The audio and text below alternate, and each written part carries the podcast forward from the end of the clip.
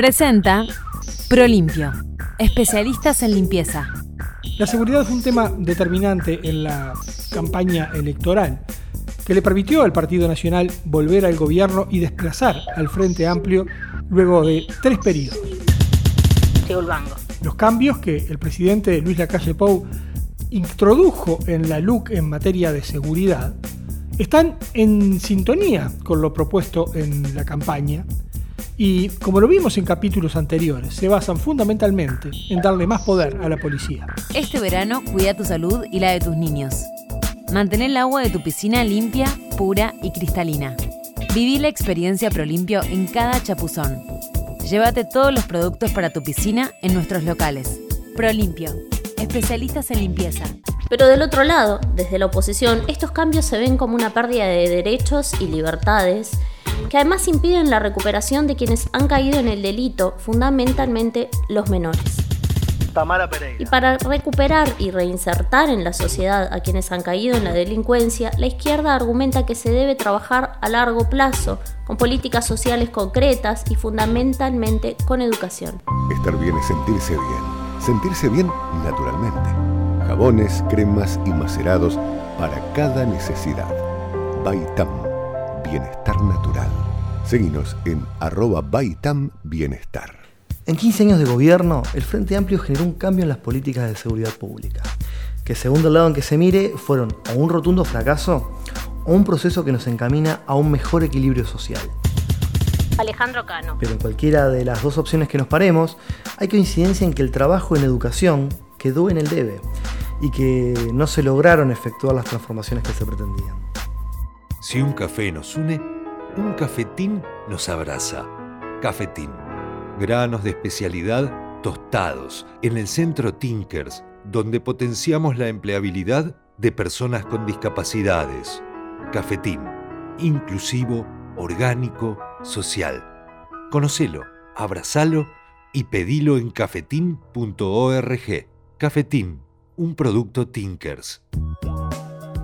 Sin embargo, la coincidencia en materia de educación se limita al diagnóstico que establece la necesidad de un cambio. El tema es que cuando hablamos de qué cambios son los que se necesitan y hacia dónde debemos apuntar, nos encontramos con dos visiones claramente contrapuestas.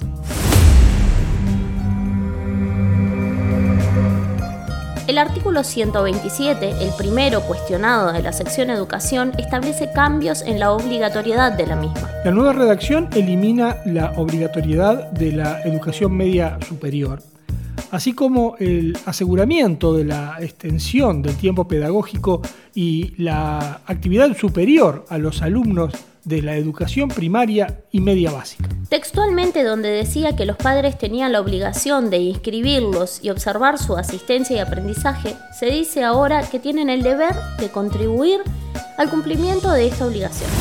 Prolimpio, especialistas en limpieza. El artículo 128 hace referencia a la libertad de cátedra y le agrega el concepto de que los educandos tienen la libertad y el derecho de acceder a todas las fuentes de información y de cultura. El deber de ponerlas a su alcance con un criterio de amplitud, ecuanimidad y balance de puntos de vista, que permita que los educandos puedan ejercer su libertad y formar su propio juicio. Este agregado es interpretado por los promotores de la derogación como una forma de poner en condicionar la libertad de cátedra. Baitam, bienestar natural. El artículo 129 que regula los tratados internacionales y de cooperación internacional es cuestionado porque en su nueva redacción se elimina la expresión alimentar la mercantilización, que figuraba en la frase que establece con qué estados u organismos internacionales no se firmarán acuerdos.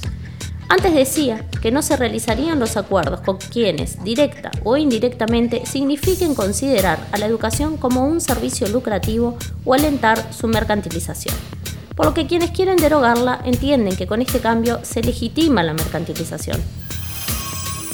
Cafetín, un producto Tinkers.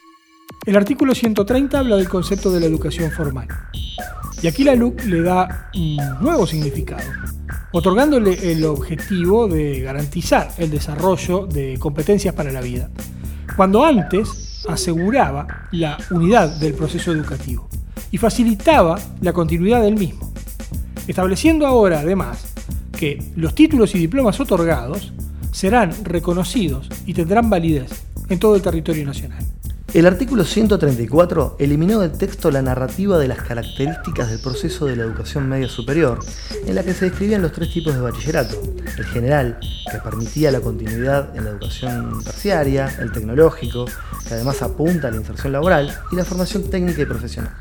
El artículo 135 cambió la regulación sobre la educación técnico-profesional. Eliminó el párrafo que establecía que ésta estaba dirigida a personas de 15 años o más, así como el reconocimiento de las tecnicaturas, por lo que quienes pretenden derogarlo argumentan que se restringe el alcance de la misma. El artículo 136, que refiere a la educación terciaria, cambia la redacción para habilitar como condición de ingreso a la misma el acreditar los saberes y competencias correspondientes como opción alternativa al haber finalizado la educación media superior, que era la condición imprescindible hasta la LUC.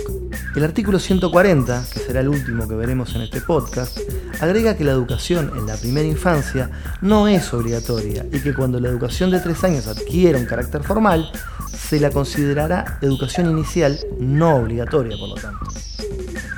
Presentó ProLimpio, especialistas en limpieza